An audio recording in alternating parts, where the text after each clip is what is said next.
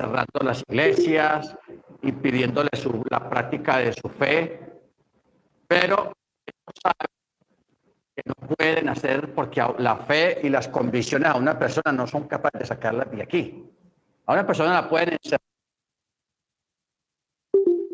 eh, las cosas sagradas, pero la fe no se arranca de acá. Y eso es lo que hace que la gente sobreviva en circunstancias extremas, a veces en un tiempo dificultoso. Entonces, ¿qué pasa?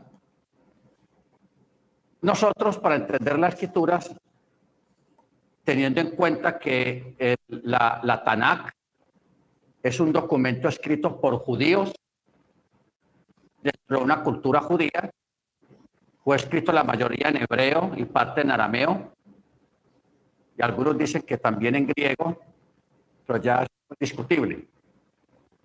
Entonces, necesitamos conocer la cultura para poder uno entender, porque aquí en las escrituras hay muchos hebraísmos, o sea, palabras típicas de alguna región. Porque si usted se va para el sur de Bogotá, donde están los ñeros, que que una vez ni la entiende.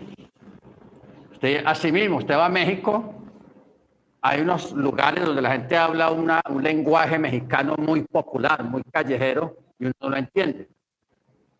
Eso mismo pasa, por ejemplo, en Chicago y en New York. La jerga de los morenos, en Harlem, en el barrio. Ellos tienen una jerga y se popularizó tanto esta forma de hablar que el gobierno tuvo que contratar personas que se aprendieran esa jerga para poder entenderlas y dentro del mismo país. Entonces, eso de la jerga funciona mucho aquí en Colombia. Aquí está el, barranquillero, el costeño, el paisa, el bogotano, el de aquí, el bumangués, el del caleño y el chocuano. Y todos tenemos una jerga diferente. Y a veces usted va a Medellín, a esos barrios y a veces usted no entiende porque la gente habla que el parche, que no, no, están acostumbradas aquí en esta área. Ese mismo problema tenemos con la escritura. En Israel también existen las jergas, los modismos, la forma de hablar popular. Ustedes recuerdan que cuando a Jesús lo llevaron ante, ante Caifás, Pedro dice el texto que él se arrimó a, a, hacer calor en una fogata que había ahí con otras personas y como que él estaba hablando.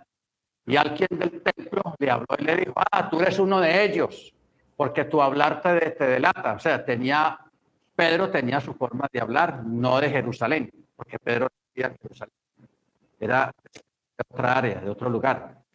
Él tenía su forma de hablar, que era diferente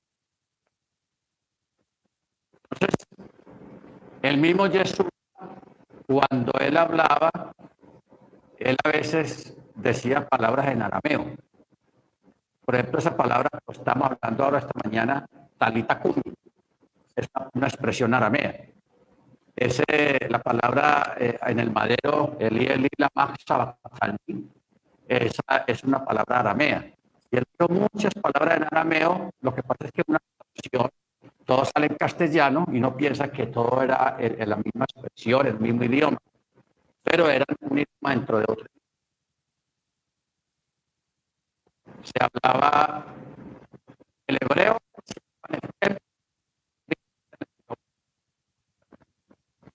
y el arameo común, la gente común que no tenía estudio, que con los años oficializaron como idioma normal. Por eso existe el arameo y por eso existe el, hebreo y también existe el griego en otras regiones. Entonces, vamos a comenzar con esa parte que ustedes saben que a veces cuando usted escucha a alguien referirse a la escritura, dice la Tanakh. Tanakh, no dice Torah, sino Tanakh.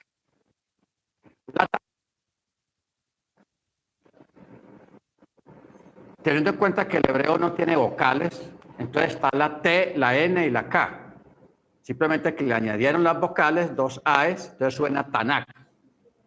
Porque la escritura está dividida en tres secciones, que es Torah, los Nevi'im, que es de la N, o sea, profetas, y los Ketubim. Los Ketubim son los, se llaman los escritos, porque la palabra Ketubim viene de Ketub, o sea, la palabra Ketub en hebreo quiere decir documento o un escrito. Entonces, por eso se dice Tanakh, Torah, Nevi'im y Ketubim.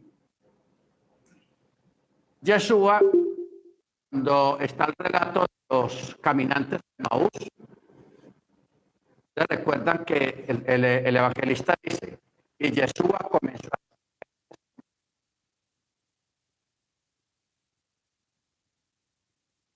a tres divisiones. Porque antiguamente la Torah no se leía como nosotros la tenemos acá, está toda la Tanakh, toda está junta acá, sino que se hablaba en términos de, de Torah, Nevin y Ketubin. cada, cada sección estaba encabezada por, un libro. Entonces, por eso hay un, texto eh, en el libro de Mateo, Mateo 27, dice que está en Jeremías, una, una, una, una, una 27.9 de Mateo.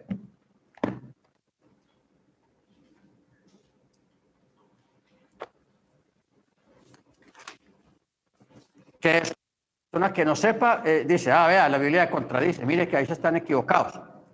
No hay una equivocación, simplemente un desconocimiento de cómo funciona la, división de las escrituras.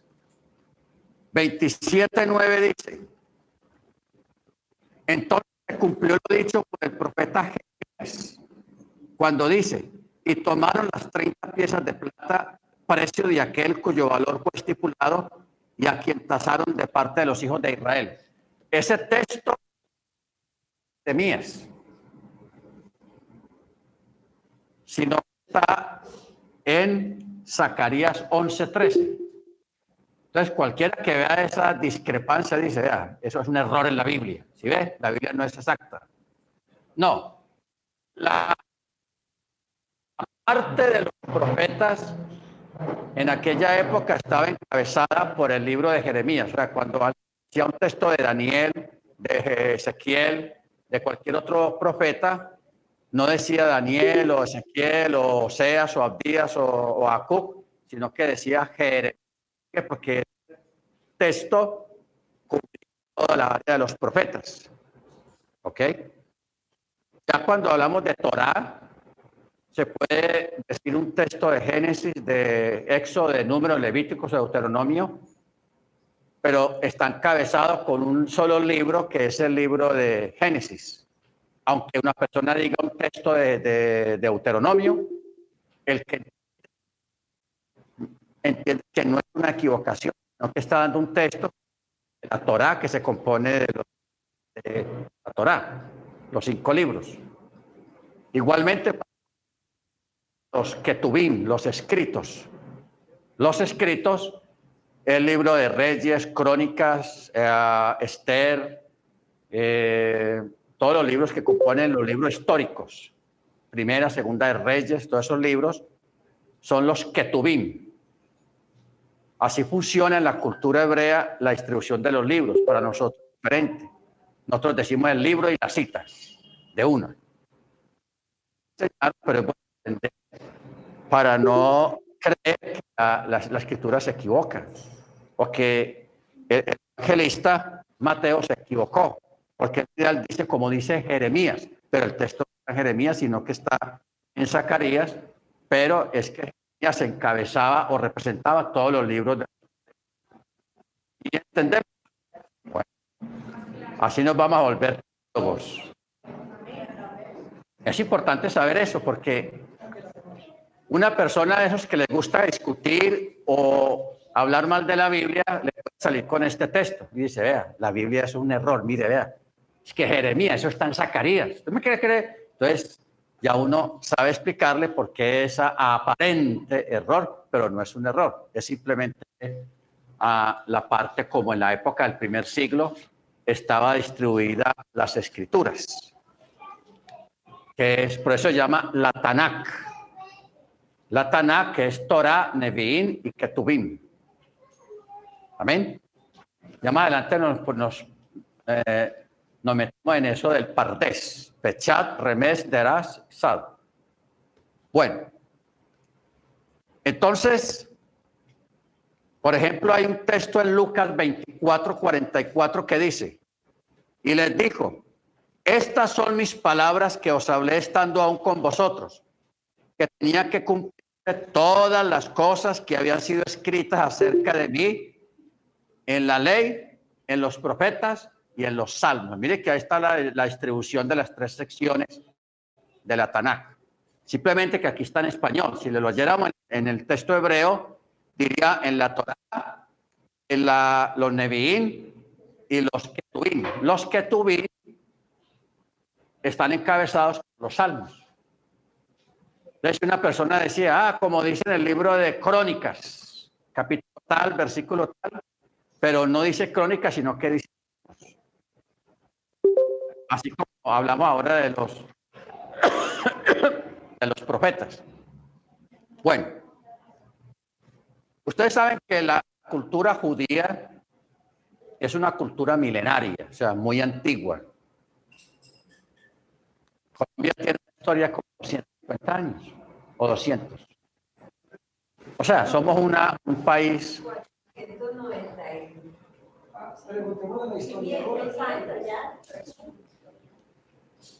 Es bueno saber historia y, la, tener la data. Pero cuando hablamos del pueblo hebreo, estamos hablando de un pueblo que tiene más de 5.000 años de historia. Gracias, hermana. Pero tráigalo para acá. Que esté...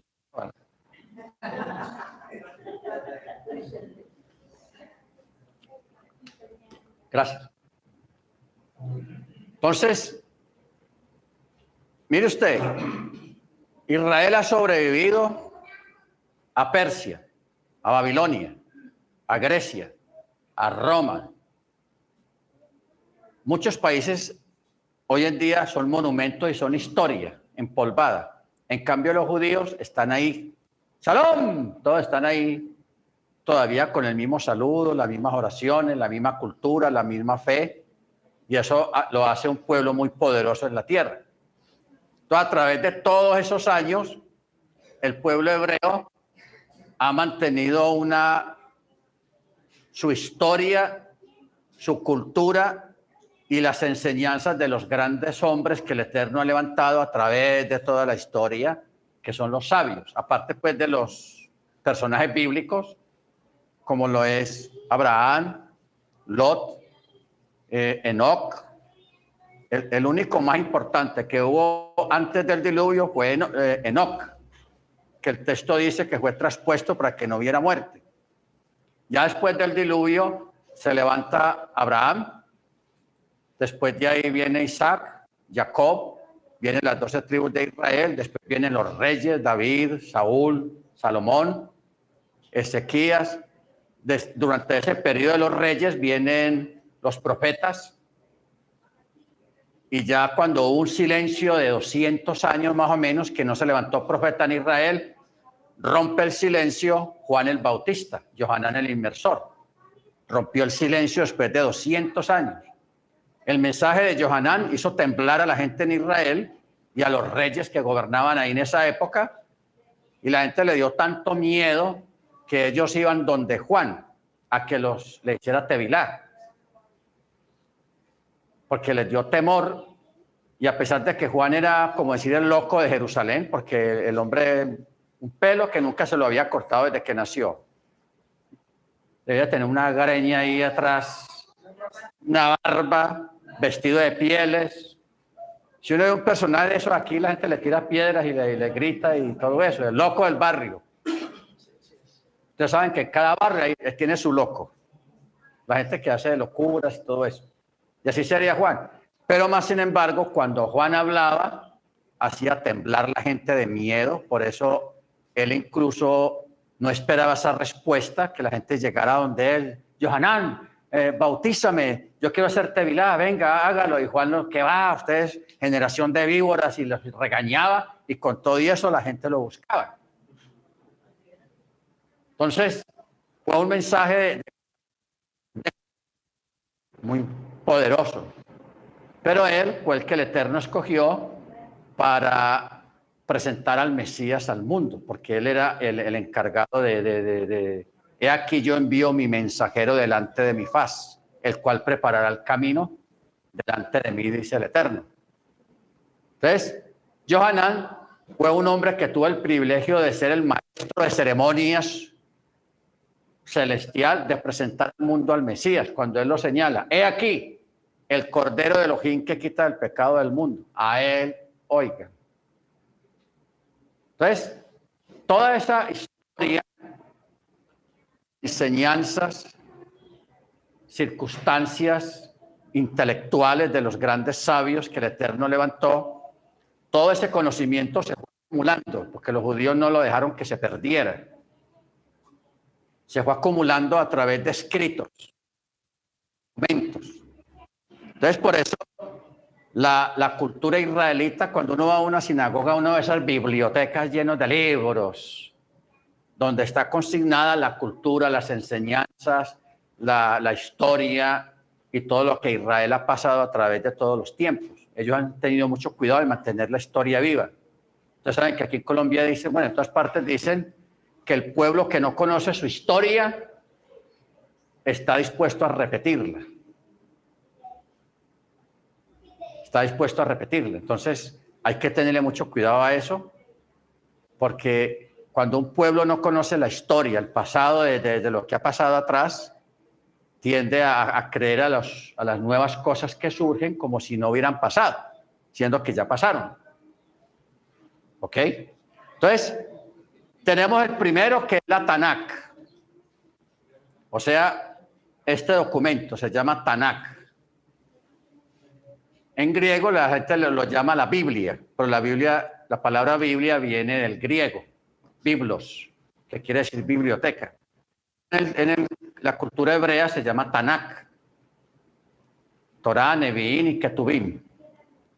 Luego viene el Talmud. El Talmud es donde está escrita la tradición oral. ¿Qué es la tradición oral? Por ejemplo, esto de cómo se abre un chabat, cómo se, cierra un chabat, no está aquí. ¿Cierto que no? Aquí en la, Biblia no, no, dice, vea, el chabat se hable de esta manera y se cierra. No está. Se creó una forma basado sí en la escritura para darle el simbolismo a la, vela, a, la, a, la, a la menorá, el vino, el pan, entonces, eso es lo que se enseña y se transmite en lo que se llama la tradición oral, la enseñanza de los padres a los hijos. El hijo crece, tiene sus hijos y también lo enseña a sus hijos y ahí se ha venido llevando a través de las generaciones. La tradición oral también es la interpretación del mandamiento, porque el mandamiento está ahí no matarás, no, no asesinarás, porque la forma correcta es no asesinarás, porque el texto no dice no matarás, sino no asesinarás, porque matar una persona, un soldado puede matar en la guerra y es válido y no da cárcel. Un policía o un detective persiguiendo un ladrón se enfrenta, a los ladrones le disparan o se enfrentan y el policía los mata, no paga ahí no aplica asesinato. Lothar Sack está hablando es cuando una persona embosca a la persona, al otro, planea matarlo y, lo hace. Ya eso es un asesinato. Entonces, solamente en la Torah está escrito eso, no asesinarás. Pero de ahí salen un montón de preguntas. Entonces dice el hermano, no, si yo voy en mi moto y, se me atraviesa un borracho allá y ¡pum! Le di, yo no, no fue con intención y se murió esa persona. Esa es una pregunta porque hay un muerto. ¿Ves? también eh, eh, hay muchas formas de que una persona mate a otra en forma accidental. Desde ahí es donde se levanta lo que es la tradición oral, la interpretación del mandamiento. Entonces, eso está consignado en un documento que se llama el Talmud. Luego está la Mishnah. La Mishnah es la repetición y la compilación de los mandamientos. O sea, la, cultura judía no funciona como nosotros, en el orden. Nosotros aquí en Occidente somos organizados todo por tema, el folio 1, el folio 2, y, nos enseñaron a ser organizados en ese aspecto. La cultura judía no funciona así. Usted ve que la, aquí en la, en la escritura no hay un orden cronológico de los eventos, sino que todo está escrito. Así funciona el judaísmo. Entonces, el Eterno levantó un Maimónides, levantó un Rachi, levantó una, eh, varios sabios que empezaron a, sacar las enseñanzas o la distribución de la Tanakh a través de temas. El tema de la sangre, el tema de, de la purificación, el tema de las fiestas, el tema de... por temas. Entonces, eso se llama la Mishnah dentro del pueblo hebreo. En la cultura nuestra, eso se llama teología. Cuando uno estudia teología, la teología es la Biblia por temas, el tema de la salvación, el tema del Espíritu Santo, el tema de la, del bautismo, el tema de la santidad, el tema del matrimonio, el tema de esto, el tema de aquí, todo por temas. Entonces, eso en nuestra cultura se llama teología. En la, en la cultura hebrea se llama eh, la Mishnah. El que compiló la Mishnah se llama Ben Maimónides, un tipo muy inteligente. O sea, si yo lo pusiera, bueno, yo porque no trae, si yo lo pusiera a leer usted una página de, de, Maimónides que fue en el año 1000, sí, en el año 1000 después de Machía, el hombre tenía una capacidad intelectual muy tenaz. O sea, uno lee eso, aunque sea en castellano, y a uno le da difícil entender lo que el hombre está diciendo. Porque él usa un vocabulario muy estilizado, muy... Como cuando dos médicos se, se juntan y empiezan a hablar de cosas médicas que uno no entiende nada de lo que están diciendo. Porque lo que es la medicina, la arquitectura algunas carreras tienen la jerga interna de ellos la jerga médica, la jerga de números, la jerga de la arquitectura, la jerga de la ingeniería. Y uno se sienta al lado de ellos. Están hablando en español, pero es una jerga que solamente, y así es Maimónides, tiene una jerga hebrea y de mucha inteligencia que uno realmente le queda duro al principio acostumbrarse a, leer los libros de, de más que todo. Cualquier día, métase usted a a Amazon y baje Guía de los Perplejos y, lea unas dos páginas y usted verá que usted queda perdido y está en español. Pero uno se pierde porque uno no entiende nada. Queda perplejo, como dice el hermano. No, de verdad, esa gente, ese, ese señor Maimónides, yo no sé, y, y, estamos hablando del año 1000, o sea, antes de Colón, un tiempo muy primitivo, donde no había computadora, no había tantos libros, y una persona tener una mente de esas, eso es un fenómeno. Pero el Eterno lo usó mucho porque él fue el que compiló la Mishnah. Era un hombre con mucha cultura, con mucho estudio, pero también con mucha pericia para cuadrar todo por temas. Ellos lo llaman semillas, semillas. Bueno, luego está la Gemara. La Gemara es las discusiones rabínicas. El hermano siempre habla, yo creo que les ha dicho a ustedes que vamos a aprovechar al hermano que viene con un tema que se llama Pregúntele al pastor, ¿cierto? Entonces, en la cultura judía, ustedes recuerdan que Yeshua se reunió una noche en secreto, dice ahí, con Nicodemo, un principal de entre los del Sanedrín. Esas reuniones no eran extrañas, eran comunes y todavía se hace, de que se reúnen dos o tres rabinos solos a discutir temas rabínicos y de cuanto a la Torá o la interpretación de un texto, porque hay textos muy complicados para traducir o para interpretar. Por ejemplo, en Éxodo, no, en Levíticos, hay un texto que, donde habla de, describiendo lo del mobiliario del templo, del lugar santo. Entonces habla, en el, en en el texto hebreo dice, lehem lepanim. Cuando uno traduce lehem lepanim es el pan de los semblantes o el pan de los rostros. ¿Cómo nosotros vamos a traducir eso al español o para uno saber qué quiere decir el pan de los rostros? ¿Cómo es un pan de rostros? ¿Será un pan que tiene un rostro por aquí, otro por aquí? Si no es un pan cuadrado, porque cada lado se le llamaba semblante o panim, rostro. ¿Ok? Los traductores no lo tradujeron así, sino que pusieron el pan de la proposición. O sea, desviaron completamente el sentido del texto, de la traducción. Y eso es un problema.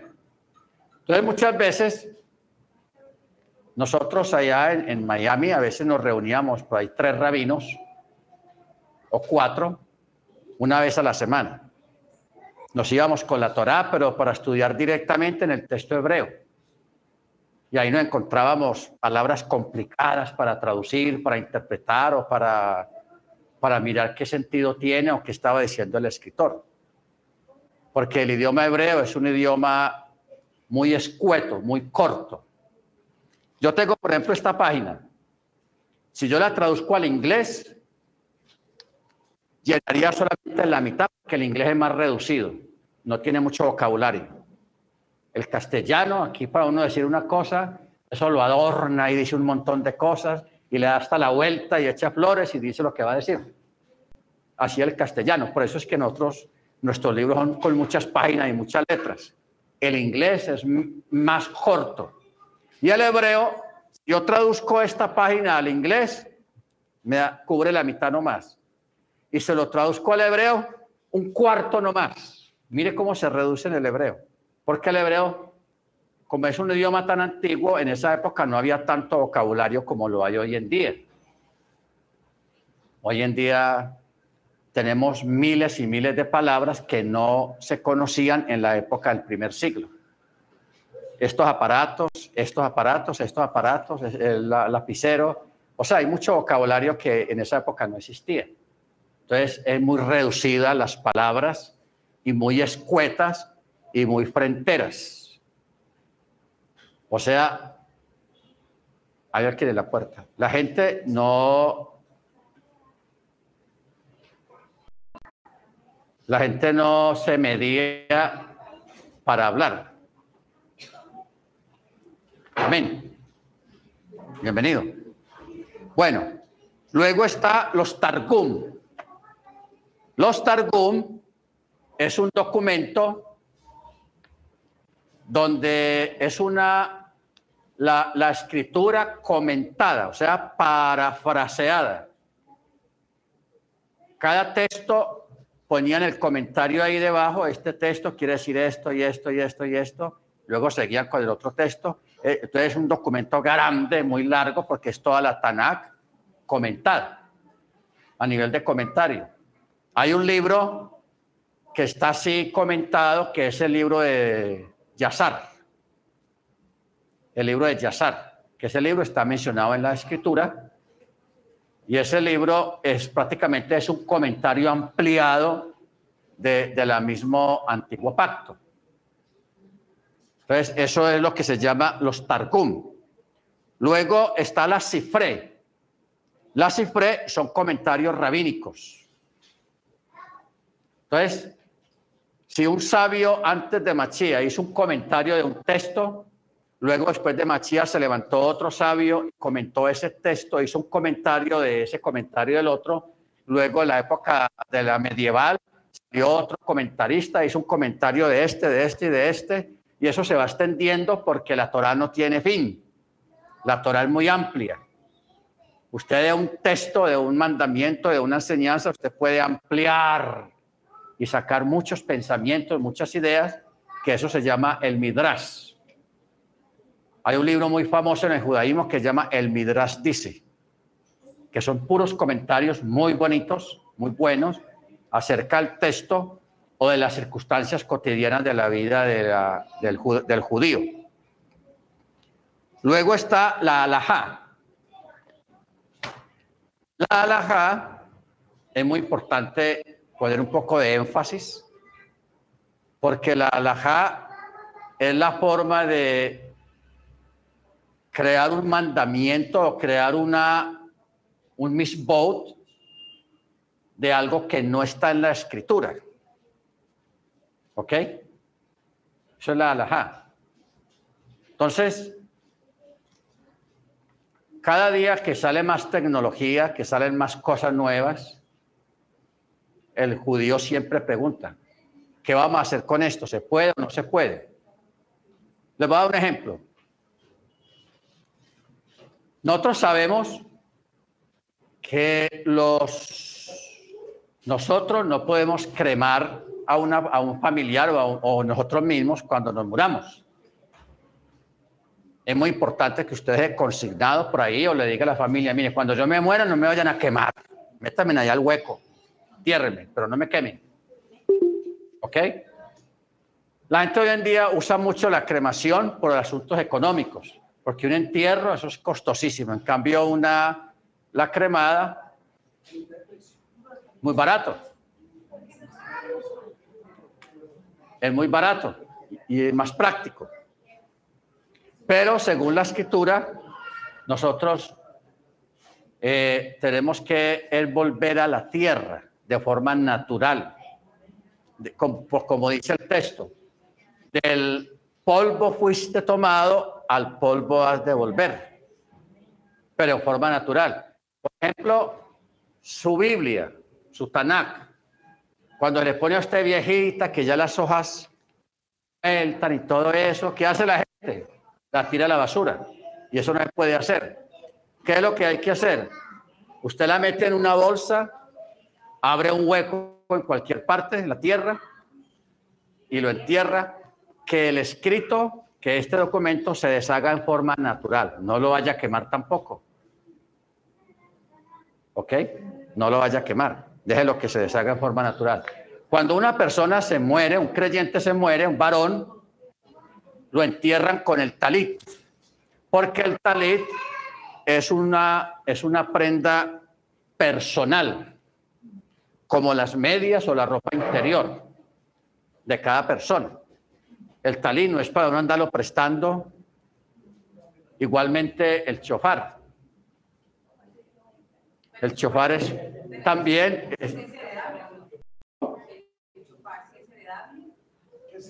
Sí, el chofar sí se puede heredar, pero el talit, cuando la, persona que tiene su talit, solamente le, arrancan los sit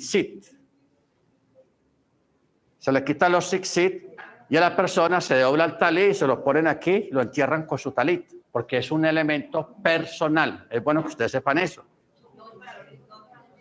No es heredable, como usted dice ah, yo me voy a quedar con el talit de mi papá, qué tal cosa. No, hay que enterrarlo con su talit.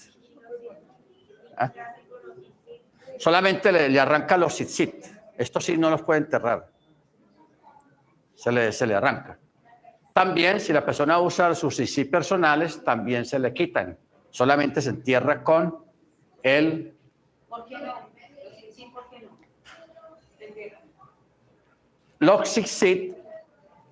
Primero que es una, un elemento no decorativo del varón, sino que es un elemento, un misbot. Entonces, aquí están tipificados los, la Torá. Y como la Torá es viviente, simbólicamente hablando, ¿no? Porque no vamos a decir que aquí está la Torá escrita, porque no está escrita acá, pero es un símbolo representativo de la Torá por los nudos que tiene aquí y por las cuerditas que representan los 613 mandamientos. Entonces, decir uno que va a enterrar la simbología de lo que representan los mandamientos. No, porque los mandamientos están vigentes. Cielo y tierra pasarán, pero mis palabras no pasarán. ¿Ok? Entonces, eh, yo mencionaba el caso del entierro porque hace unos años una familia entró a, a las raíces hebreas. ¿Ok? Entonces, en esos días el papá o el abuelo se murió y lo enterraron. En, ahí en la tierra. A los tres años, ¿a cuánto es que se hace aquí en Colombia? A los cuatro años.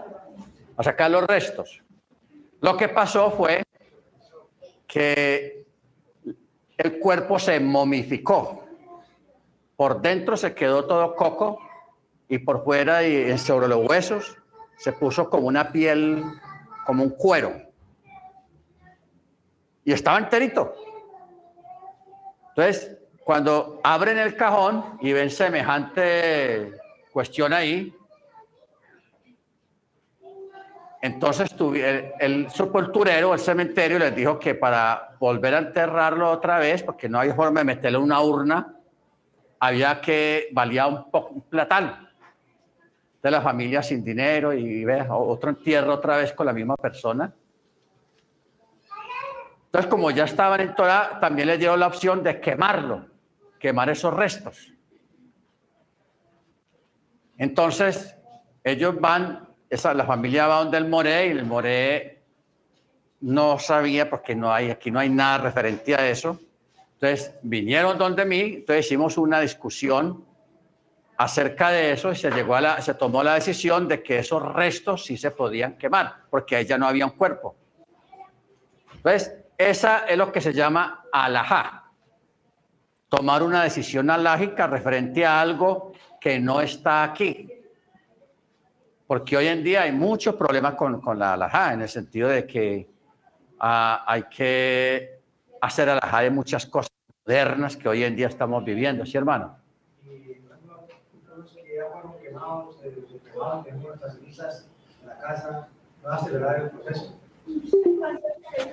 Eso no es bueno llevar cenizas a la casa.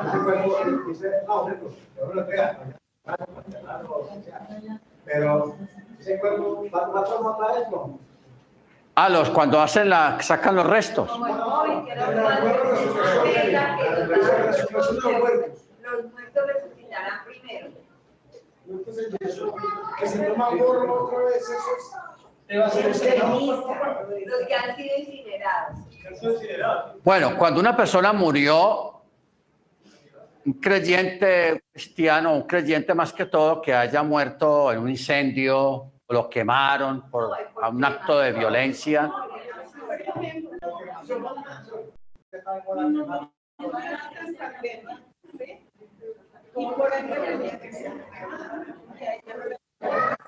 O sea, generalmente no se recomienda la incineración voluntaria. Eso va en contra de la Torá. Pero en un caso de que la persona en contra de la voluntad, la familia no creyente, no, vamos a quemarla, pues que vea qué tal y todo eso, ¿sabes cómo la familia son redes?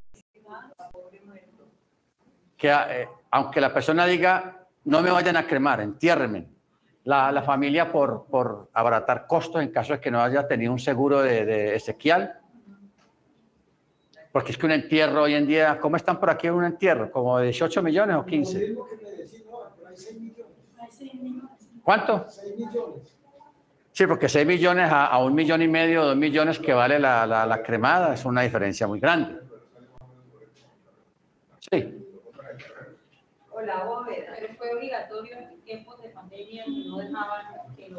Sí, eso fue una tragedia, pero eso, bueno, no vamos a hablar de eso ahora porque ahí pasaron cosas muy raras.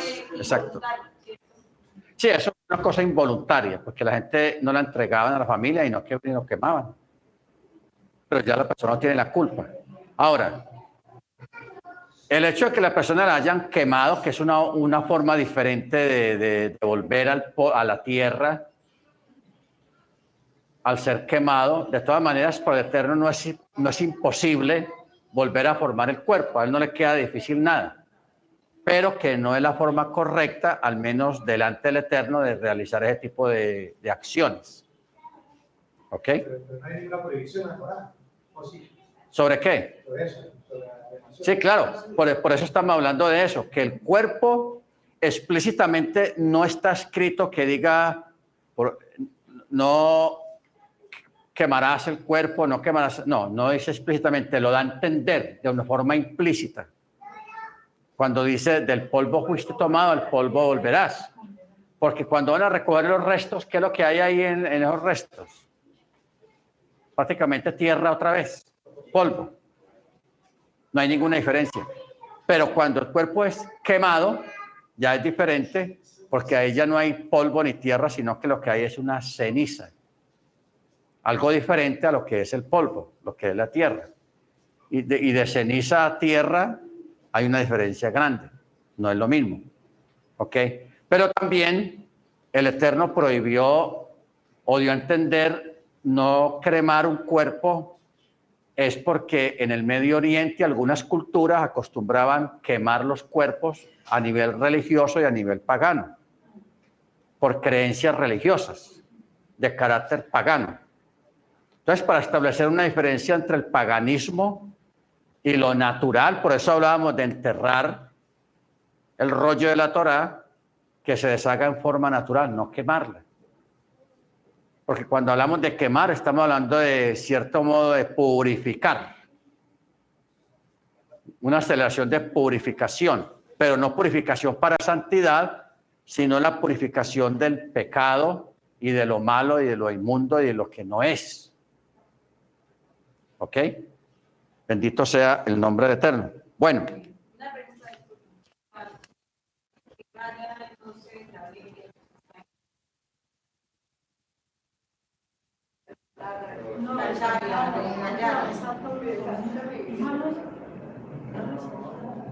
Bueno, si uno raya la Biblia a nivel de estudio, porque uno a veces lo sombrea, un versículo que a uno le llama la atención, no coge un marcador y lo sombrea. Bueno, mucha de la deformación que hay, o sea, la añadidura de textos en, el, en el texto moderno, porque en la mayoría de las Biblias, Reina Valera, hay muchos textos añadidos y otros textos omitidos, los, los quitaron. Y otros los cambiaron, le cambiaron la palabra para que diga otra cosa. ¿De dónde vino eso? Antiguamente, los masoretas leían el texto y aquí al lado, al margen, como diciendo, ah, esto, comentario que la persona ponga. Luego, ese comentario que está ahí escrito, llegaba otro masoreta a sacar una traducción y lo que hacía que ese comentario estaba dentro del texto. Eso vino, trajo la corrupción de la traducción del texto. Porque lo que era comentario al margen lo, metieron ahí como un texto, como si fuera inspirado. Eso lo prohibieron antiguamente escribir al margen por ese motivo de que otro cogía el documento y lo, lo metía ahí adentro como si fuera un texto inspirado. Pero, por ejemplo, si usted va a poner aquí Salmos y pone aquí eh, Papucho Luis, te quiero, te amo y un corazoncito, eh, es, eso, ¿para qué meter una cosa de esas ahí en el texto? Eso no está correcto. Si va a escribir, por ejemplo, un texto que usted está leyendo y usted dice, ah, este texto es lo que mismo que dice en tal y tal parte en otro libro, y usted lo pone ahí al margen, no hay problema con eso, porque está tratando sobre el mismo documento, anotando un contexto. Y está estudiando. ¿Ah? Y está Y estudiando. está estudiando y es personal. Es personal. Pero usar la, la- la- la escritura para poner la peinilla ahí, con que uno se peina, para poner la cédula ahí, no va a poner la cédula. para poner la foto de- del novio, de la novia, del amigo, del hijo, del papá, de la mamá, ahí. De pronto no, porque se vuelve eso como un bolso, como una cartera. De pronto así no está bien.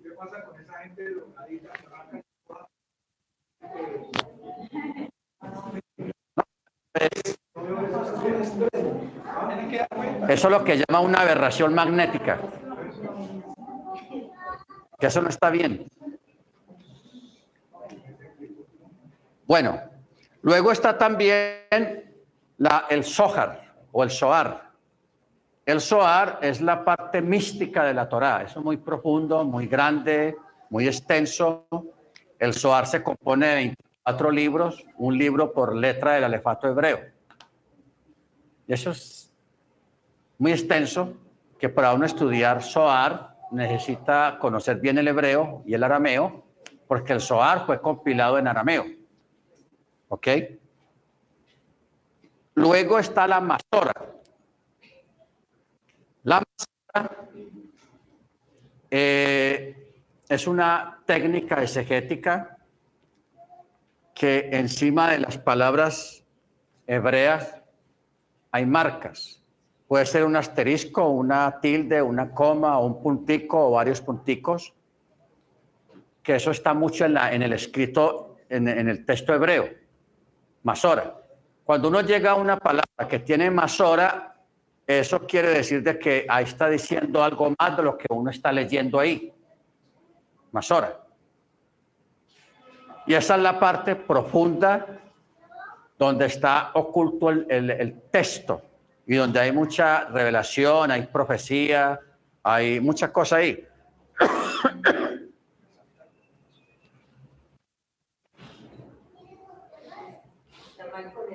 ¿Será, será que se nos va la señal ahí si, pues, para que pusiera un texto eh, del texto hebreo, pues una, cualquier página del texto hebreo ahí, para que miremos esas marcas de lo que es más hora para que lo miren. Puede buscar cualquier página de la, de la Torah. Bueno. Luego tenemos lo que es el Brit Hadashah, o el nuevo pacto. Amén.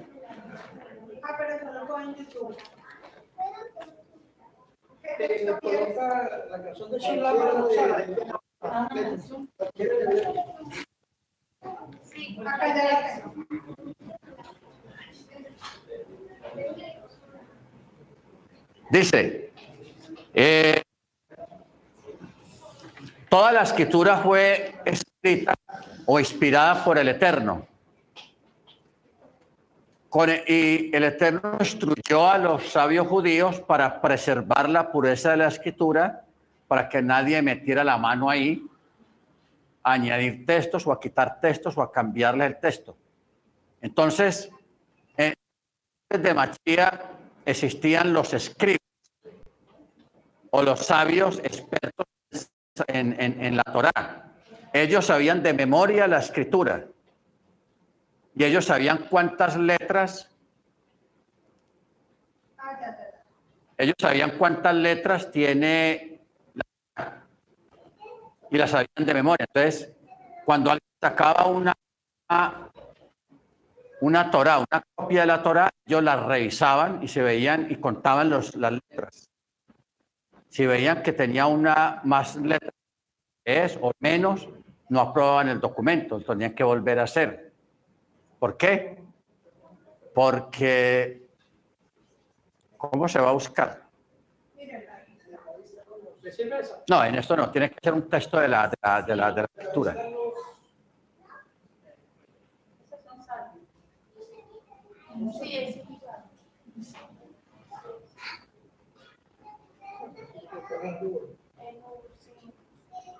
como el Shema. Texto, texto. hebreo.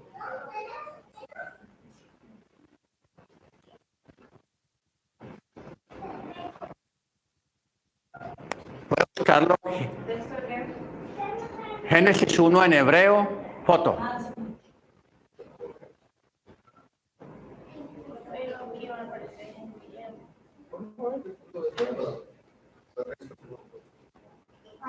Génesis 1 y ahí aparece un Eso es Génesis, hay que poner derechito. No, no, ahí Génesis 1. Ya, ya está.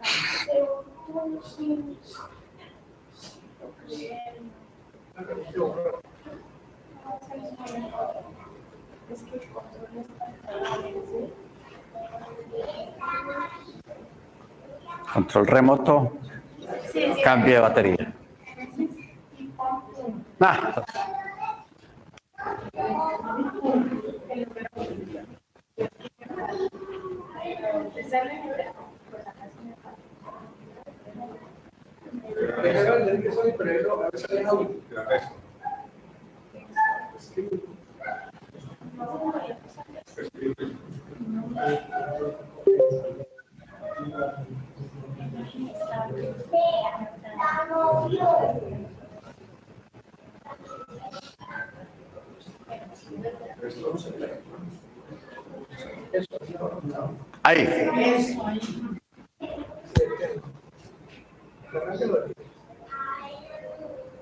que va a salir de ahí.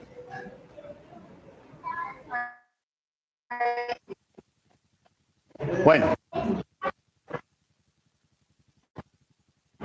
¿Qué es más hora dentro del texto? Lo que hay aquí debajo son las vocales normales. Esta es una E, esta es una A, esta es una A, esta es una E, la A. Pero cuando hay estas marcas esta,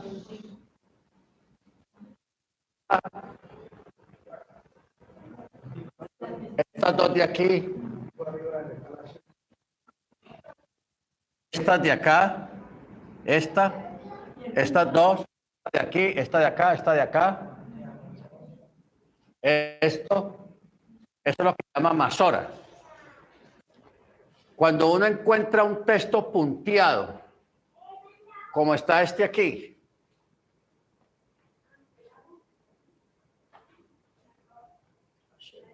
es- Ah, tú no estás controlando esa, esa cosa.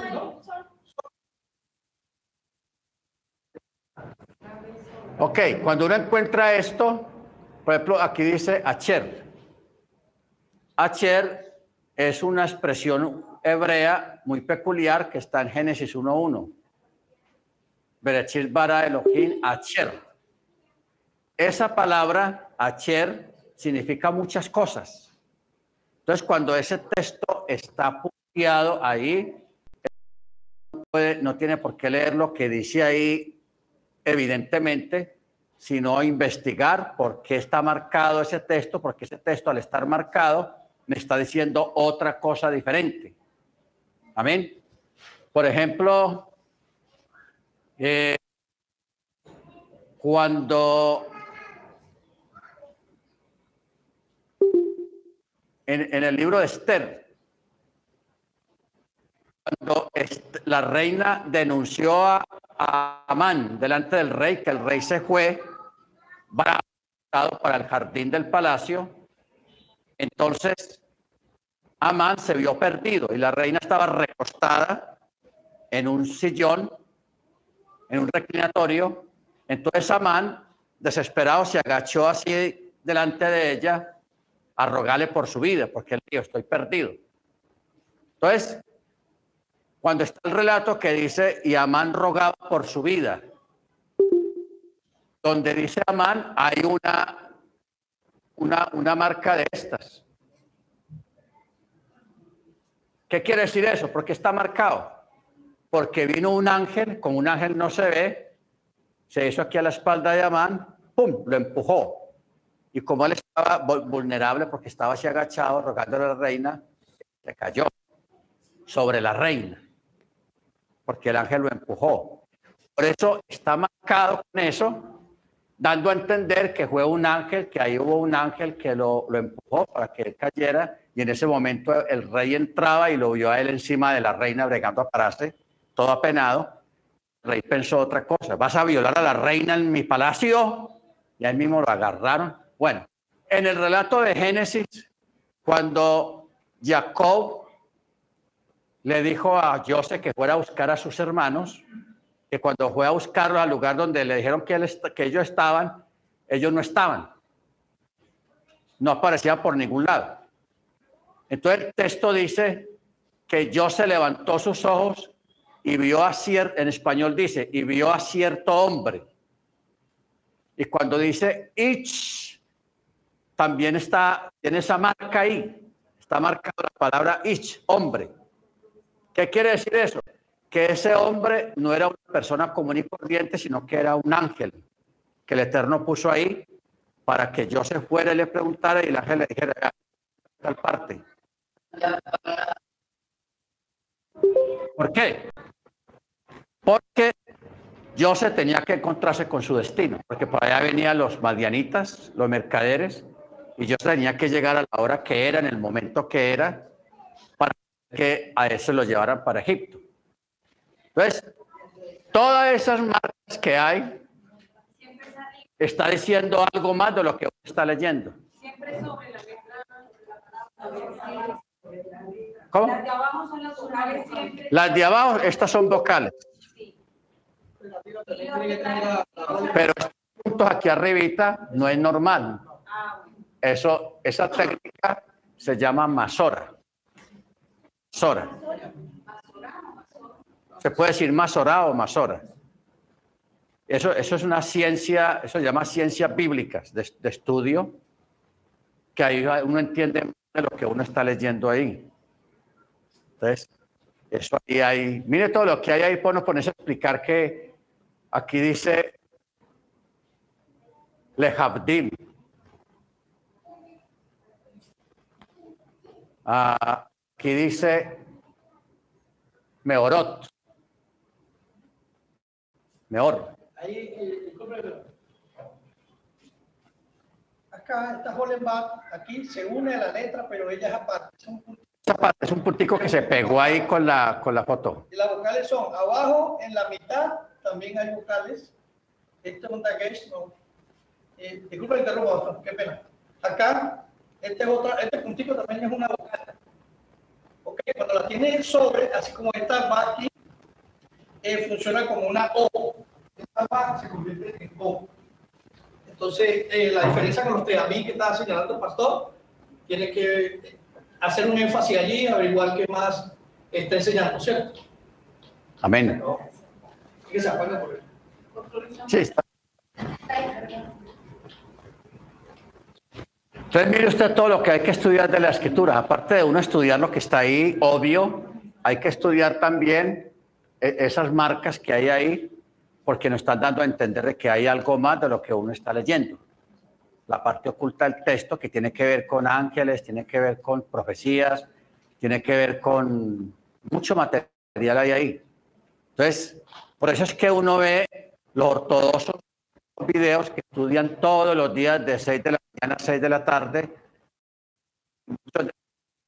Precisamente esos detalles, cosas, porque es largo. Y de miles, cientos de marcas en los, en los versículos, que uno no alcanza a vivir toda la vida para uno así a aprenderse todo lo que hay ahí. Básicamente que- lo que hay ahí expuesto. Gracias. Bueno, lo que estamos hablando, eh, vamos a unos tips, unos tips acerca de hermana, la cámara está tirando para otro lado. Fíjate en el cuadrito del video, tírala para acá.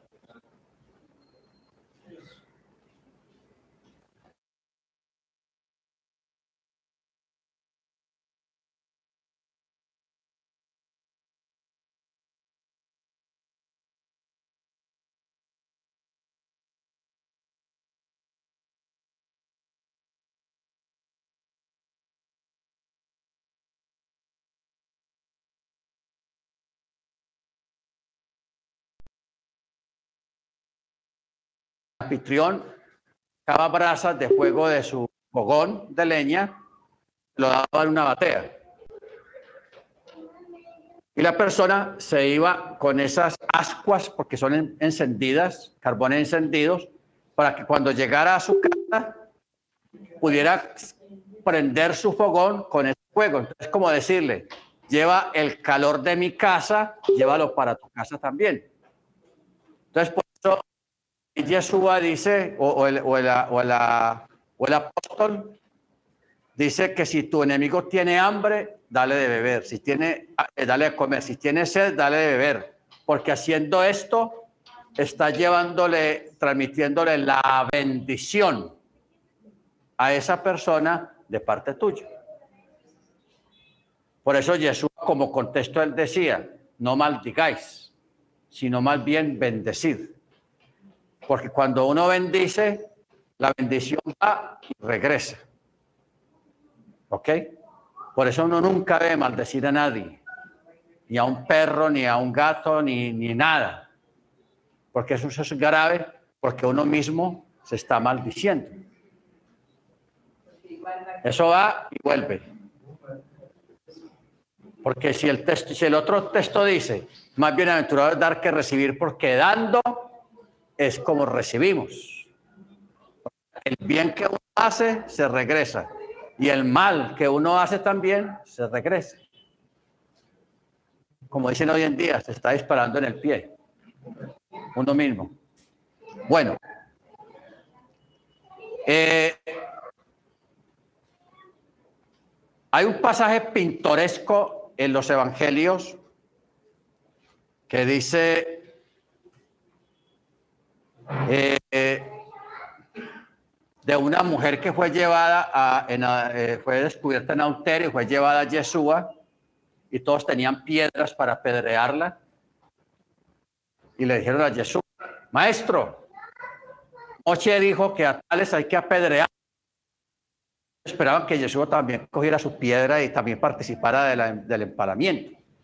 Entonces Yeshua les dijo, si alguno de ustedes está sin pecado, tire la primera piedra y el texto dice que él se agachó en el piso y comenzó a escribir en la arena. ¿Ok? Entonces, el texto nunca dice que fue lo que él escribió, simplemente que él se agachó y escribió. La mayoría de nosotros no sabemos qué fue lo que él escribió, pero ese, ese evento ya estaba profetizado porque los, la mayoría de la vida de Yeshua, cuando estuvo aquí en la tierra, ya había sido escrita en los salmos, en los profetas, incluso en la Torá, ya estaba escrito todo lo que él iba a hacer. Entonces, hay una, un texto que está en Jeremías 17:3, que dice, oh Yahweh, esperanza de Israel, todos los que te dejan serán avergonzados y todos los que se apartan de mí serán escritos en el polvo, porque dejaron a Yahweh manantial de aguas vivas. Así está traducido en, en castellano, pero en, hebreo dice, oh Yahweh, esperanza de Israel, todos los que te dejan serán avergonzados, todos los que se van por el camino de la maldad, sus nombres serán escritos en polvo de la tierra y borrados. Así es como está escrito en el texto hebreo. O sea que ahí está profetizando ese momento cuando Yeshua se agacha, porque como él es omnisciente y él sabe todas las cosas, la gente empezó a irse. Se fue fulano. Él escribió el nombre de esa persona y lo borraba. Se fue fulano. Escribió el nombre porque él sabía los nombres de todos los que estaban ahí. Los escribió y luego pasó la mano y los borró. Entonces, esa es la pregunta. ¿Qué escribió Yeshua en el piso? ¿Ok? Muy bien. Mahar. En el libro de Esther 9:13, Esther se presenta al rey y le dice, si le place al rey, sea permitido a los judíos que están en Susa mañana, conforme al edicto del rey, sean colgados en la horca los diez hijos de Amán. Así como vemos ahora esos textos en el texto hebreo de- del libro de Esther, en ese versículo la palabra mahar tiene un asterisco ahí, está marcado también. ¿Qué quiere decir eso? Que esa muchacha, Esther o Hadassah, ella estaba profetizando un evento que ocurriría aproximadamente unos 2000 2500 años después. Porque antes de ese texto, los nombres de los hijos de Amán están puestos ahí, uno sobre otro. Después de que terminó la Segunda Guerra Mundial, cuando se estableció el Estado de Israel, ah, lo primero que ellos formaron después de formar un gobierno fue la Mossad, o sea, el Servicio Secreto Israelí. Primer misión, buscar a todos los comandantes de esos campamentos de exterminio, de muerte que hubo en Alemania. Y ellos salieron y se demoraron como unos tres años, los buscaron, los encontraron, los arrestaron y los llevaron para Alemania, para Nuremberg, para que fueran juzgados. Entonces, cuando uno pone aquí la lista de los hijos de Amán y pone aquí los nombres de esos alemanes, todos coinciden. Por eso es que ella dijo, mañana se han ahorcado los hijos de Amán. Y eh, los hijos de Amán ya habían sido pasados a espada el día anterior, estaban muertos. ¿Para qué coger un cadáver y colgarlo? Eso es un acto de sevicia, ah, desagradable. Pero ella estaba profetizando ese evento de, de estos alemanes que coincidían sus nombres con los nombres de los hijos de Amán. O sea que ella estaba, era, por eso es que el texto Mahar estaba ahí punteado dándonos a entender que algo había ahí que había que descubrir dentro del texto. Amén. Muy bien. hay más textos como ese. Hay muchos. Estoy dando es unos cuantos, pero hay cientos porque eso está demasiados. Mire que en esa página que vimos ahí habían por ahí que unos 15 o 20 Nada más en una página. ¿Y cuántas páginas tiene la, la, la, la, Tanakh?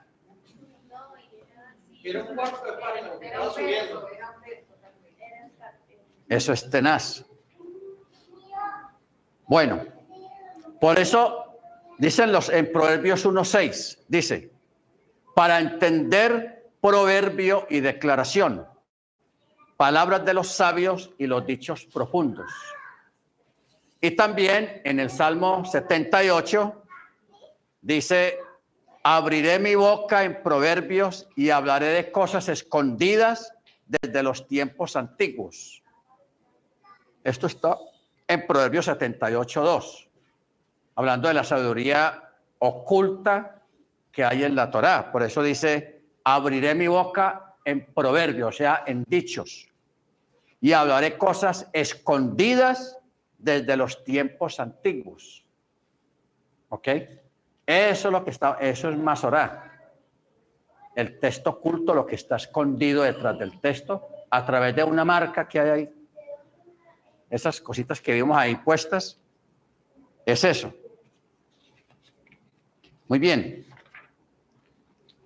Eh, mire usted esta parte de realmente lo que quiere decir cuando Jesús dijo, yo soy el camino, la verdad y la vida. En hebreo, camino es derech. Emet es verdad. Y vida es hay. Es vida. Cuando uno coge un diccionario hebreo-español, y pone, busca la palabra, eh, la palabra Derek,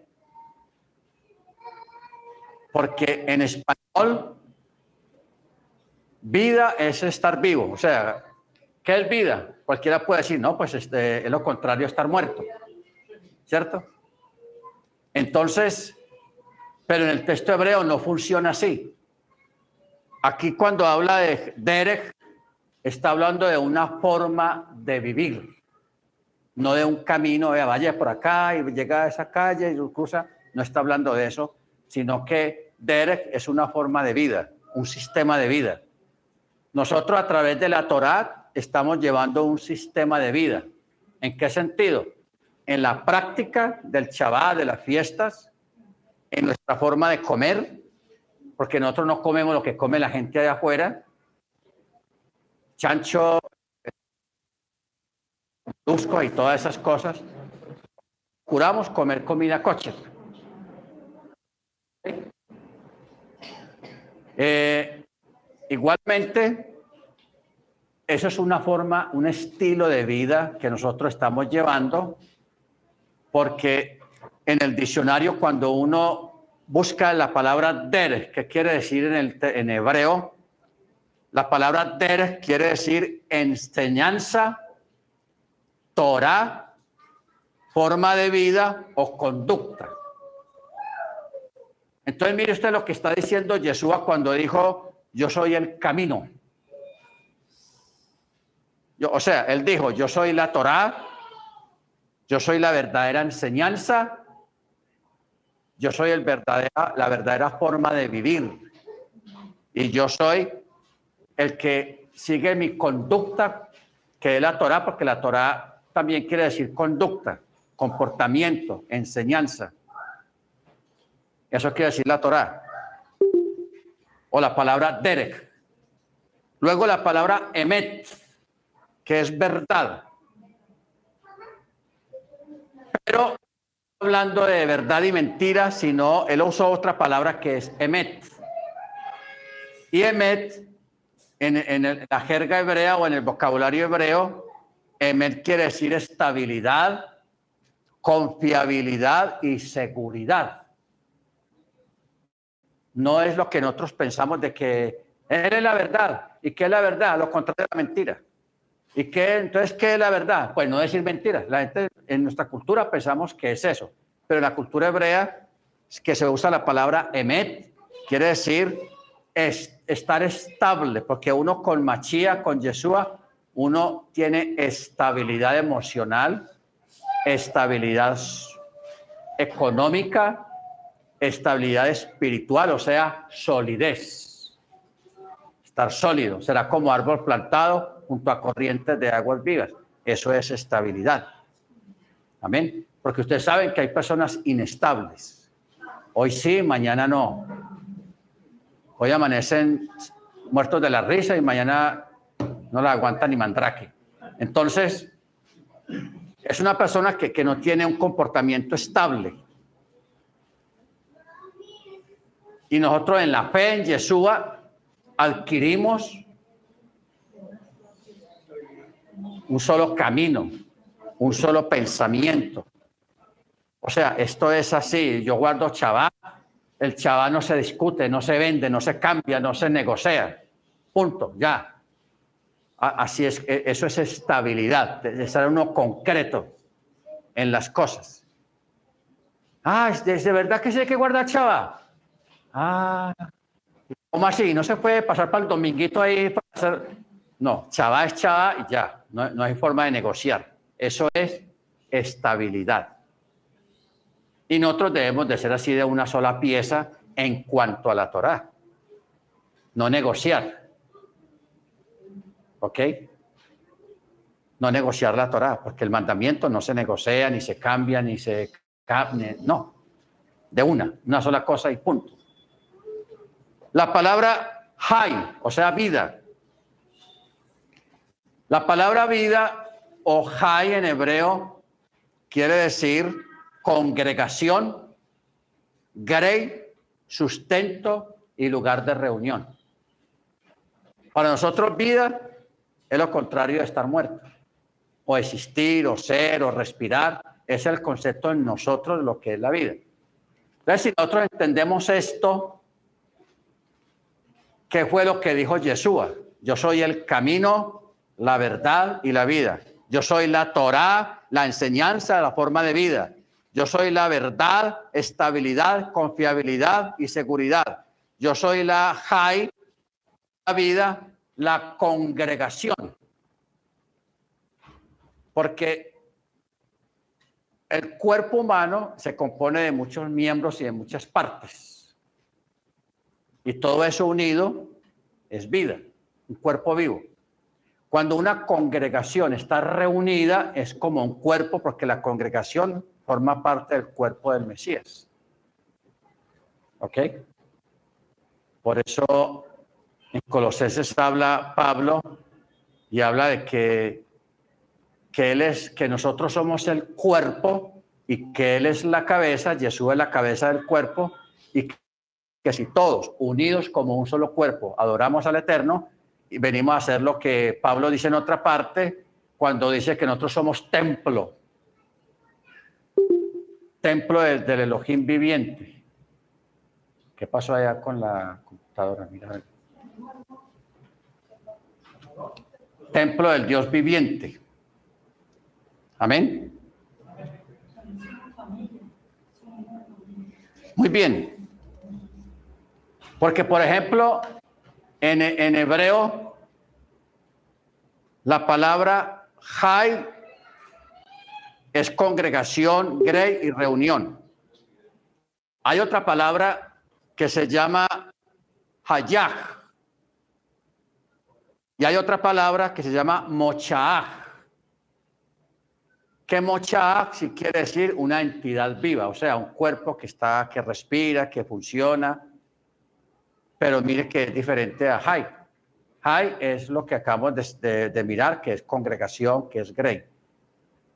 Pero para lo que es un cuerpo vivo, una persona viva que respira, que come, que se mueve y todo eso, no se usa Hay, sino Mochaaj, que es diferente. Eterno. Amén. Bueno, en Apocalipsis capítulo 3, verso 3, eh, menciona una palabra que se llama como que él vendrá como ladrón en la noche. Esa expresión, ladrón en la noche, es un hebraísmo, o sea, una palabra costumbrista de un evento.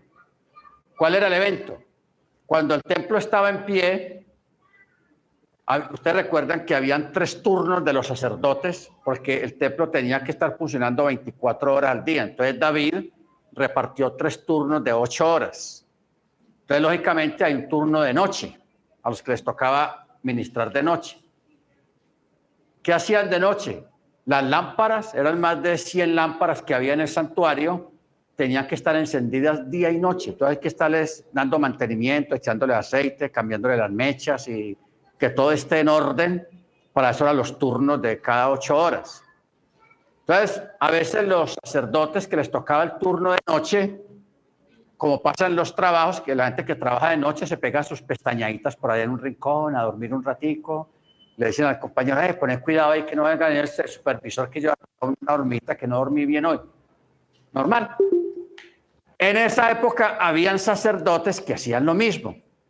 Se pegaba su pestañadita por ahí. Entonces, a veces el sumo sacerdote se levantaba por ahí dos, tres de la mañana a mirar a ver quién estaba por ahí dormido y se encontraba uno dormido, tomaba fuego de una de las lámparas y le quemaba, le prendía fuego al vestido sacerdotal. Cuando el sacerdote se despertaba por el humo y porque sentía un calor por ahí, se despojaba rápido de esa ropa y se iba en paños menores a esconderse por allá. Entonces, porque él no podía que, permitir que le toque la piel, porque si quedaba con una quemadura ya no podía servir, porque tenía que ser perfecto físicamente, el sacerdote. Usted no podía tener piel quemada o cosas así. Entonces, entre los sacerdotes existía el dicho que al sumo sacerdote, cuando hacía eso, lo llamaban el ladrón de la noche. ¿Ah? Exacto. Cuidado con el ladrón de la noche, no me vaya a dormir porque lo coge el ladrón de la noche. Así le decía el sumo sacerdote cuando se levantaba. Entonces, de ahí, el Rúa, en el libro Apocalipsis, tomó esa acción de que no lo tomen a uno dormido, o sea, descuidado, para la venida del Señor, porque él dijo, he aquí yo vengo como ladrón en la noche. Entonces, tomó de ese hebraísmo para aplicarlo a nosotros, de que no estemos descuidados, que no durmamos como duermen los gentiles, o sea, que no estemos descuidados, que no nos confiemos. Amén. Bendito sea el nombre del Eterno. Todo esto son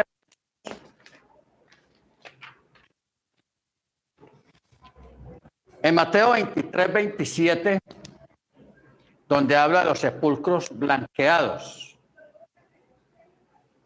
Si el templo estuviera en pie ho- hoy en día y fuéramos a Israel, ¿qué veríamos? Mire que Pexa es la otra semana.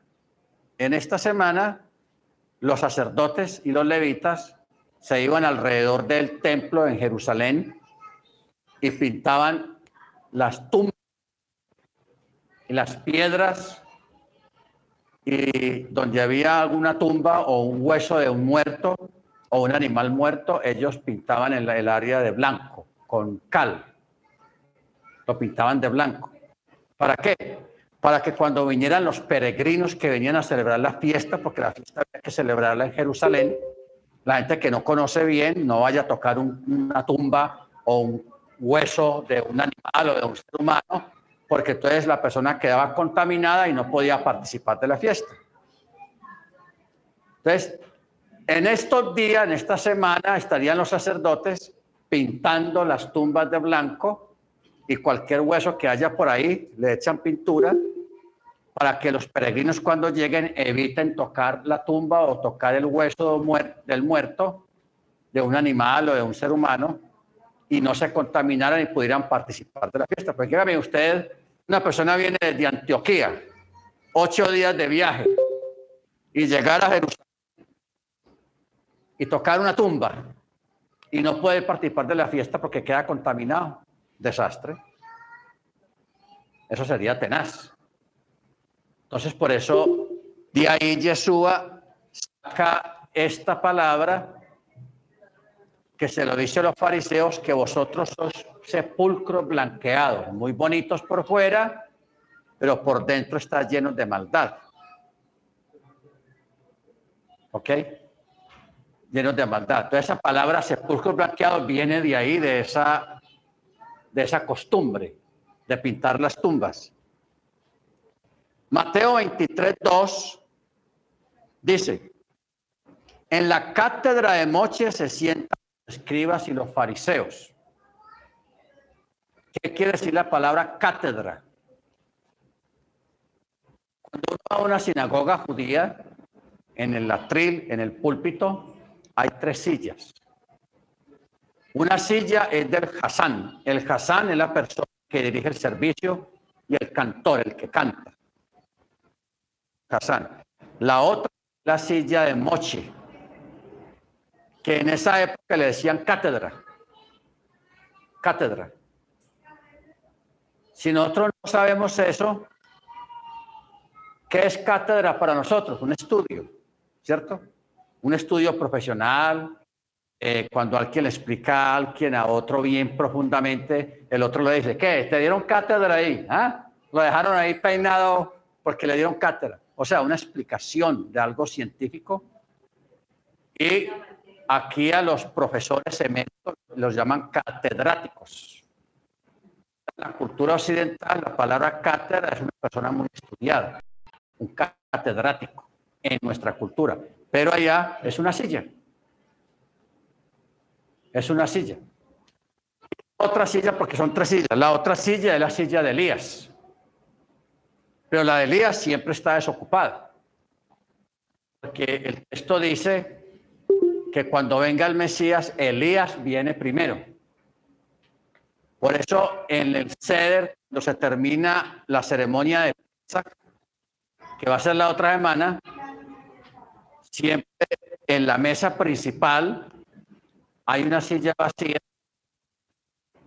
y siempre ahí no se va a sentar nadie, que esa es la silla de Elías. Y hay una copa también, que es la copa de Elías. Entonces, cuando termine la ceremonia, se manda una persona, si fuera a ser aquí, se manda una persona y dice, anda, asómate a ver si viene Elías. Viene y abre la puerta ya. No, no viene. Entonces ahí culmina la ceremonia de Pexa, haciendo alusión a la venida de Elías, porque Elías viene primero. ¿Sí, hermano? Tengo una eso es a nivel de Kulai. Si para nosotros hay un Mesías nació, y vino primero días, fue igual. ¿No es, no es diferente? Porque es, la primera fue, para nosotros días era eh, el cuarto, que sobre Jesús Masías. O sea, cuando Yeshua vino, ¿quién llegó primero? Juan. Pero el espíritu de Elías estaba dentro de Juan, porque Yeshua mismo lo dijo. Juan a la verdad ya vino y ustedes no lo reconocieron. Está hablando de, Elías. Porque el espíritu de Elías estaba dentro de Juan. A la otra venida, cuando Yeshua vuelva, primero también tiene que venir Elías, porque Elías es la representación.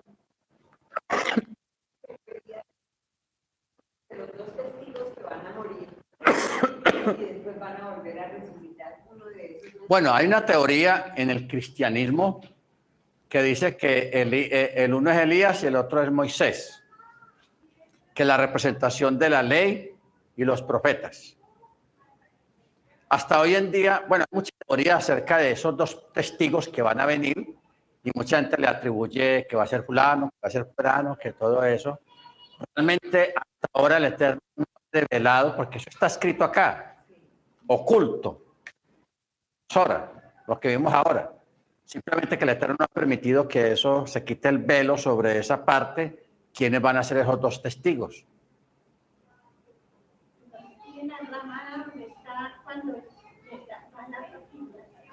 Oh, sí, en, de la transfiguración, que ahí aparecieron Moche y Elías. Ahí sí eran directamente Moche y Elías. Yo todavía me pregunto cómo Pedro distinguió que era Moche y el otro era Elías, y en esa época no había fotografías para decir, "Ve, este es Elías. Tal vez porque cuando ellos llegaron o aparecieron, Jesús dijo, ¡eh, Elías! Moche, ¿cómo está? ¿Todo bien? ¿No? Pues el saludo normal. Porque Pedro dijo, Señor, ¿quiere- ¿quieres que hagamos una ramada para, para Elías, para usted, para Elías y, y Mochi? O sea, que él sabía quiénes eran. Pudo haber sido porque Yeshua los saludó por nombre o porque el Rúa le reveló quiénes eran ellos.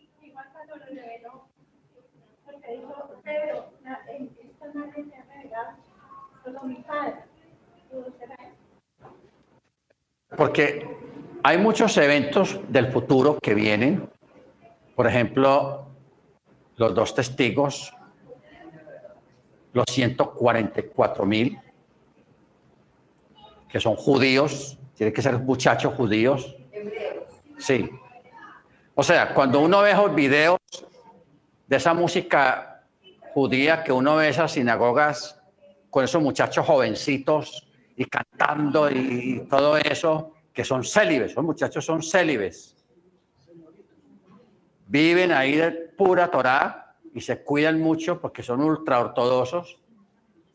Y yo digo, los 144 mil, y ahí van a salir esos muchachitos, de esos muchachitos van a salir esos 144 mil, porque no es que es- van a ser muchachos que van a, descender del cielo, sino de los que están aquí en la tierra. 12.000 de cada tribu. Simplemente que van a ser de cada tribu 12 mil. Muy marcados. La tribu de Aser, la tribu de Zabulón, la tribu de José, la tribu de Judá. 12 mil de cada tribu, son 144 mil. Esos no van a salir de aquí, de nosotros, de las raíces hebreas, porque nosotros No somos hijos de judíos. No somos hijos de judíos en, cierto sentido, en forma directa, que no nacimos dentro de un hogar judío, Entonces, pero estos muchachos que se levantan de un hogar ortodoxo, porque nosotros aquí, cualquiera de ustedes puede considerarse muy ortodoxo en la práctica de lo que estamos haciendo ahora en las raíces hebreas, pero nosotros quedamos en pañales al lado de esos muchachos, en la forma que fueron criados y como viven aislados de muchas cosas. las diez tribus están esparcidas. Entonces, eh, ellos no quisieron seguir la Torah. Y por eso el Señor les dio carta de divorcio. Pero de todas maneras, de esas tribus tienen que salir los 12.000. Hay un detalle ahí. Los judíos ortodoxos, nosotros les decimos judíos, porque de pronto nos imaginamos que ellos son de la tribu de Yehudá, pero ellos están revueltos. O sea, no hay una pureza que nosotros podamos decir, vea, esos de la tribu de, son descendientes de la tribu de Yehudá. Son todos están revueltos porque Entre ellos hay judíos askenazís, judíos rusos, judíos alemanes, judíos eh, sefardí, judíos americanos. Entonces están revueltos. Usted va y llora a una comunidad judía y la gente es blanca y el judío original es moreno. Un poquito más oscuro que, como el hermano. Más morenos. El judío original, Yeshua, no era blanco y azul. Él era moreno, de tez morena, porque la gente del Medio Oriente, los africanos, los egipcios, los árabes son de piel morena. Simplemente que ellos se blanquearon, digámoslo así, por las mezclas, del, más que todo del judío europeo, que se mezclaron con los neozelandeses, con los irlandeses, con los ingleses, todo eso. Entonces vino esa mezcla. Entonces, no pensemos, hermanos, que, que esos judíos ortodoxos, que esos son originales de, de, de, la época del primer templo. No, son cruces. Pero de todas maneras, eh, esas razas con las que ellos se mezclaron, ellos eh, eran de descendientes de cerca y café. Porque de ahí salieron todas las la razas. Toda sí, claro, es que hoy en día una raza pura casi no la hay. Lo que sucede es que yo pienso que las cosas de Dios no son tan, tan místicas como él las hace, porque el caso de David lo sacó allá de, de monte. Miren usted que el municipio como rey, ellos tienen también aquellos que él desea para sus propósitos desde bebecito, los ha preparado, que no se contamine, que sean, o sea, sus papás lo han hecho, uno puede tener, por ejemplo, en el caso de mi hija, ¿no? sin querer yo lo he, eh, uno lo va guiando, pero el camino hacia donde la lleva el creador solo él lo sabe, pero ella ya está formándose. Entonces es como la idea. Amén. Por ejemplo, eh, mi repente son de casi 440 años, es que los Carvajal, él es judío separatista, yo soy preparé por ellos. Hay 440 años que Carvajal en México formó su... Sí, porque esta mañana estamos hablando precisamente de eso de que hay instituciones donde uno puede hacer el examen del ADN para saber si uno es judío, a nivel general. El primer examen es a nivel general, si es judío o israel, no, israelita. Ya hay otro como casi dos mil dólares, más costoso, es para uno saber a qué tribu pertenece. O sea, nosotros de pronto no sabemos de qué tribu somos pero el Eterno, sí nos tiene la huella ahí, la, la descendencia, porque el Eterno no le pierde a nadie, ni se le pierde nada.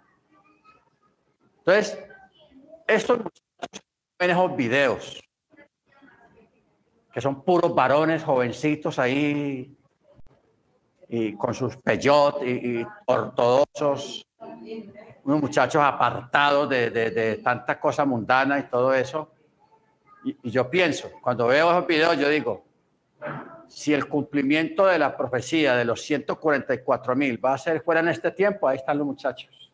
Y ahí salen. Porque como dice el texto, muchachos que nunca conocieron mujer, o sea, son célibes, levantados desde el nacimiento en la Torá. Así haya sido sin creer en el Mesías porque lógicamente cuando venga el tiempo, va a venir un tiempo en que el mismo Yeshua va a venir a evangelizar, a, presentarse a los judíos ortodoxos, a los que no creen en, él. Eso está en, en Zacarías. Cuando él se presente a ellos, ellos le van a ver las, las cicatrices y le van a preguntar, oye, ¿qué son esas marcas? ¿Qué te pasó? porque la gente muy preguntona. ¿Qué le pasó ahí? Entonces le va a decir, no, con ella fui herido en casa de mis amigos. En hebreo dice, con ella fui herido en casa de los que me aman. Y uno dice, ¿cómo los que aman van a herir al que aman? ¿Cierto? No tiene, no tiene ahí. Cuando él le diga esas palabras, se les va a caer el velo, porque ustedes saben que el judaísmo tiene un velo. Y Pablo dice que va a venir un tiempo en que el velo va a ser quitado y ellos van a reconocer, lo van a ver a él y van a saber quién es él que fueron aquel a quien los padres rechazaron y ellos mismos rechazaron. Entonces, por eso el texto dice que habrá lamentación en Jerusalén y llorarán como por hijo unigénito y se lamentarán como por hijo primogénito. O sea, va a haber un llanto tenaz de ellos darse cuenta que aquel a quien tanto rechazaron, tanto escribieron en contra de él, ese era el Mesías que ellos supuestamente estaban esperando. Entonces, ¿qué va a pasar? Yeshua no va a llegar solo. Él va a decir, vea, aquí está el pueblo. Dice hebreos. Por eso estamos guardando Shabbat como ellos lo guardan. Celebramos la fiesta como ellos la guardan. la, la fiesta del Eterno. De pronto ellos nos aventajan en algunas cosas, porque son más rigurosos que nosotros. Porque nosotros a veces comemos comida que, que no debemos de comer. Y no estamos hablando de, de, camarones o de chancho o de cosas, porque hay productos en la canasta familiar que están contaminados, que tienen mezclas de cosas que no deben ser. Entonces, pero va a venir ese empalme. Y lo que se va a cumplir es Ezequiel 37. Ya Judá no tendrá celos de Efraín, sino que los dos serán de nuevo uno solo. O sea, se van a juntar. Entonces, de ahí, cuando venga eso, comienza la tribulación para los creyentes, pero ya no van a, a, a, ver juntos. No que los ortodoxos por ahí, nosotros por acá, sino que ya van a estar juntos. Y la persecución va a ser sobre una sola, contra una sola comunidad. O sea, el desarrollo y la manifestación del espíritu de Amalek. Porque en Éxodo cuando dice eso, que Yahweh tendrá guerra con Amalek de generación en generación, eso es el espíritu antisemita, el espíritu de Amalek. Toda persona que usted oiga hablando mal de, los judíos, hablando mal de la Torá, hablando en contra del mandamiento, ese es el espíritu de, Amalek que es el antimachía, exactamente, es lo mismo. Simplemente que del antiguo pacto se el espíritu de Amalek. El espíritu de Amalek estuvo en Amán, estuvo en los filisteos, estuvo en Roma, estuvo en Grecia, está hoy en día en el imperio romano, en la, región romana, en los que persiguen, los que nos odian, los que hablan mal de, la Torá, del, del de todas estas cosas. Ese es el espíritu de Amalek. Está pero está ahí oculto, pero hay un momento en que ellos van a, manifestarse en forma violenta en contra de nosotros, y ahí es cuando viene la persecución que se va a desatar en contra de los creyentes. Amén. Entonces, eh, vamos ahora a Hechos 7:58. Dice, y sacándolo fuera a Esteban, está hablando del martirio de Esteban, y sacándolo fuera de la ciudad, lo apedrearon y los testigos pusieron sus ropas a los pies de un joven llamado Saulo. ¿Qué quiere decir esto? Esto era una ceremonia. Porque según la Torá, para apedrear a una persona, como lo hicieron con Esteban, tenía que haber dos o tres testigos que atestiguaran en contra del ajusticiado para poder apedrear. Entonces, Pablo o Saulo fue uno de los testigos. Y como se cree que Saulo formó parte de Sanedrín en algún tiempo, porque Saulo era muy estudiado y él, fue levantado a los pies de Gamaliel, era un hombre muy preparado en la Torá, muy celoso de la Torá, fariseo de fariseos. Entonces él conocía toda la legislación de la Torá. Entonces, ¿qué pasa? La ceremonia consiste en que al, al, ajusticiado lo despojan de la ropa y lo llevan al ranco. El segundo testigo es el que lo empuja primero y lo tira y la persona cae abajo y es el que tira la primera piedra. lo mató. En, en la primera piedra ya puede venir el populacho, la multitud, y todos con su piedra la tiran hasta que la persona muere. Es una muerte tenaz, muy fuerte, apedreado. El texto que la ropa del ajusticiado se lo llevaron a los pies de Saulo. Y eso es una, una, llamémoslo, un acto legal, judicial. Saulo toma esa ropa, la mete en una bolsa y la lleva al templo. Allá hay un área del templo donde Saulo tenía que ir a decir, vea, eh, tal día, eh, eh, tal, como un acta, en un juzgado. Tal día, por esto y esto y esto, fulano y, y fulano y fulano, que somos testigos de que la persona blasfemó el nombre del Eterno, y aquí traemos la ropa como había que llevar la ropa al justiciado como prueba de justiciamiento. O sea, lo que Saulo hacía, eso era un curso legal que había en esa época en cuanto a la justiciada. Entonces, por eso es que les llevaron, el texto dice que llevaron de Esteban a los pies de Saulo. ¿Dónde encuentra uno esa, ese relato o esa legislación jurídica? En, en, el, en, el, Talmud. En el Talmud explica cómo funcionaba el templo a nivel de, de la legislación jurídica, cómo funcionaba la ley, los ajusticiamientos, la quema o los castigos, cómo se aplicaban, de qué forma se aplicaban y todos esos detalles. Por ejemplo, cuando Jesús estaba en el madero, hay un texto que dice que le dieron vinagre con hiel. No, vino con hiel. Y el texto dice que él no lo tomó. Más en otro texto dice que le dieron vinagre y él sí lo tomó. Entonces la pregunta es, ¿por qué él no tomó el vino con hiel, una mezcla, y por qué el vinagre sí lo tomó?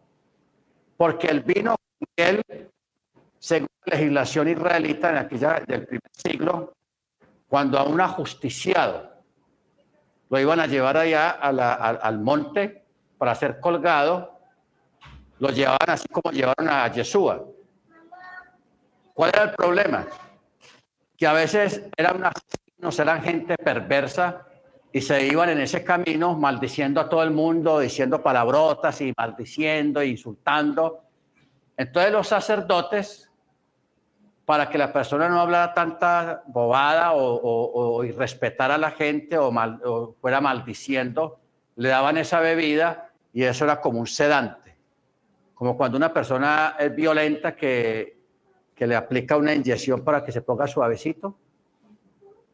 Entonces la persona le daban esa bebida y se tranquilo con su madero allá, tranquilito. Por eso a Yeshua trataron de darle eso porque para sedarlo. Porque él cuando dijo Elí, Elí, la masa y él lo dijo fuerte, gritando. Claro, él no estaba maldiciendo, simplemente estaba expresando o cumpliendo lo que está escrito en los salmos de, de ese momento. Entonces le dieron sedando por lástima, pero si, si Yeshua lo hubiera tomado, hubiera hecho trampa porque no se hubiera cumplido lo que dice Isaías 53 cuando dice, Él llevó nuestros dolores.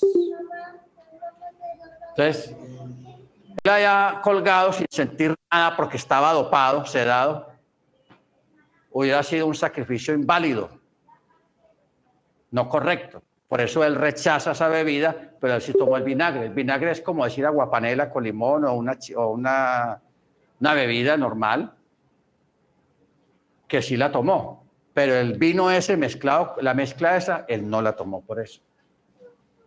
Amén. Bueno, hermanos, vamos a acá un momento en este aspecto. Ustedes saben que mañana vamos a tener el Tevilá, ¿cierto? Bueno, ustedes saben que para celebrar la fiesta de Pexa, una de las formas de uno prepararse aparte del tevilá es la sedacá.